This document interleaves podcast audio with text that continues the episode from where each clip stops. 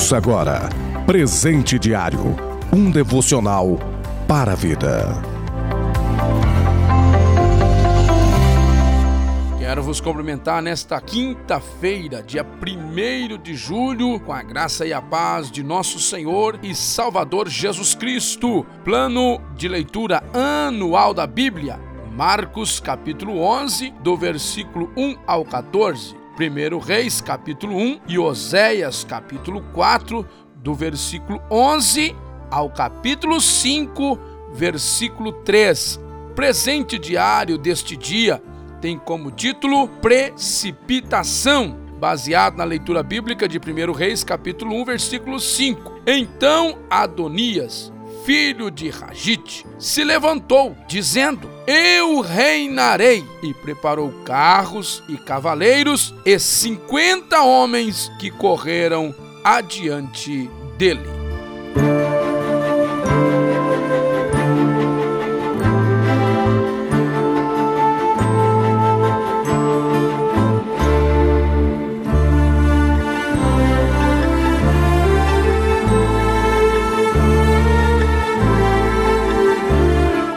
Estamos diante de um episódio dentro da casa do rei Davi. Davi está velho, já no seu leito de morte, como a Bíblia nos diz, cansado, e chega aquele momento de disputas familiares. Quem é o rei? Quem não será rei? Embora Salomão já estava com a promessa de ser o rei de Israel, Adonias se precipita em se autoproclamar rei em Israel mesmo com o pai vivo e também sem o conhecimento e o consentimento do rei. E ele é ungido em Enrogel, fora dos termos de Jerusalém, ou seja, fora de toda direção. E isso trouxe algumas consequências Pois quando o profeta Natã, ele soube desta artimanha, deste levante de Adonias, da precipitação do mesmo, Natã trouxe é, ao conhecimento de Betseba, a mãe de Salomão. E, consequentemente, isto chegou ao conhecimento do rei Davi. O rei age rapidamente também em coroar a Salomão como rei. Agora eu te convido a ver algumas diferenças e as consequências de alguém que age na precipitação e de alguém que espera no momento certo, quem sabe na oração, no clamor e no tempo de Deus. Você vai ver que a festa de coroação de Adonias, ela não termina, ela é interrompida. Aí começa a decadência. Pois quando os convidados ouviram a cidade jubilando, com a unção de Salomão, a festa de Adonias acaba pela metade. Na coroação de Adonias, não houve manifestação de alegria do povo. Na coroação de Adonias, os seus aliados, os que estavam com ele naquela festa, acabaram sendo condenados. Adonias ficou mal visto diante de todos. Por esta precipitação, ele quase provocou a sua própria morte. E por fim, foi um personagem que viveu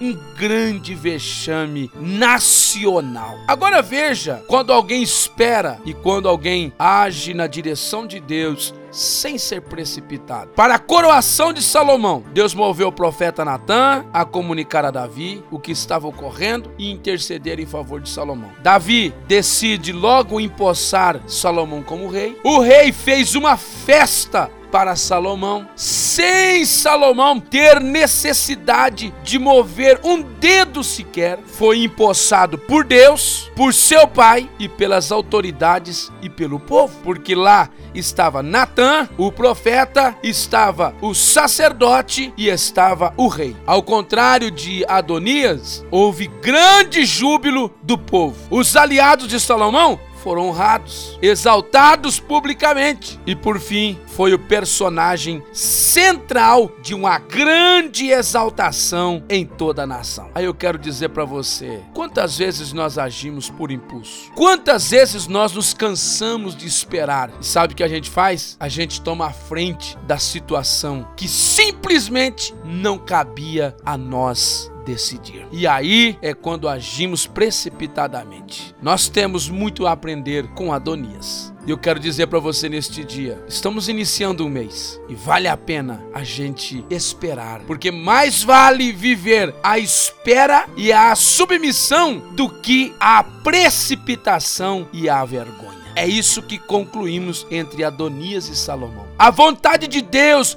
prevalecerá sempre. Aprenda a submeter-se a ela ao invés de simplesmente agir. O lugar que você quer chegar, ou que você almeja, ou que Deus te prometeu, fique tranquilo. Não age com as tuas próprias mãos. Ele vai te colocar naquele lugar. Deus te abençoe e que você tenha um ótimo dia, um ótimo mês, em nome de Cristo Jesus. Você ouviu Presente Diário, uma realização da obra de Deus em Curitiba.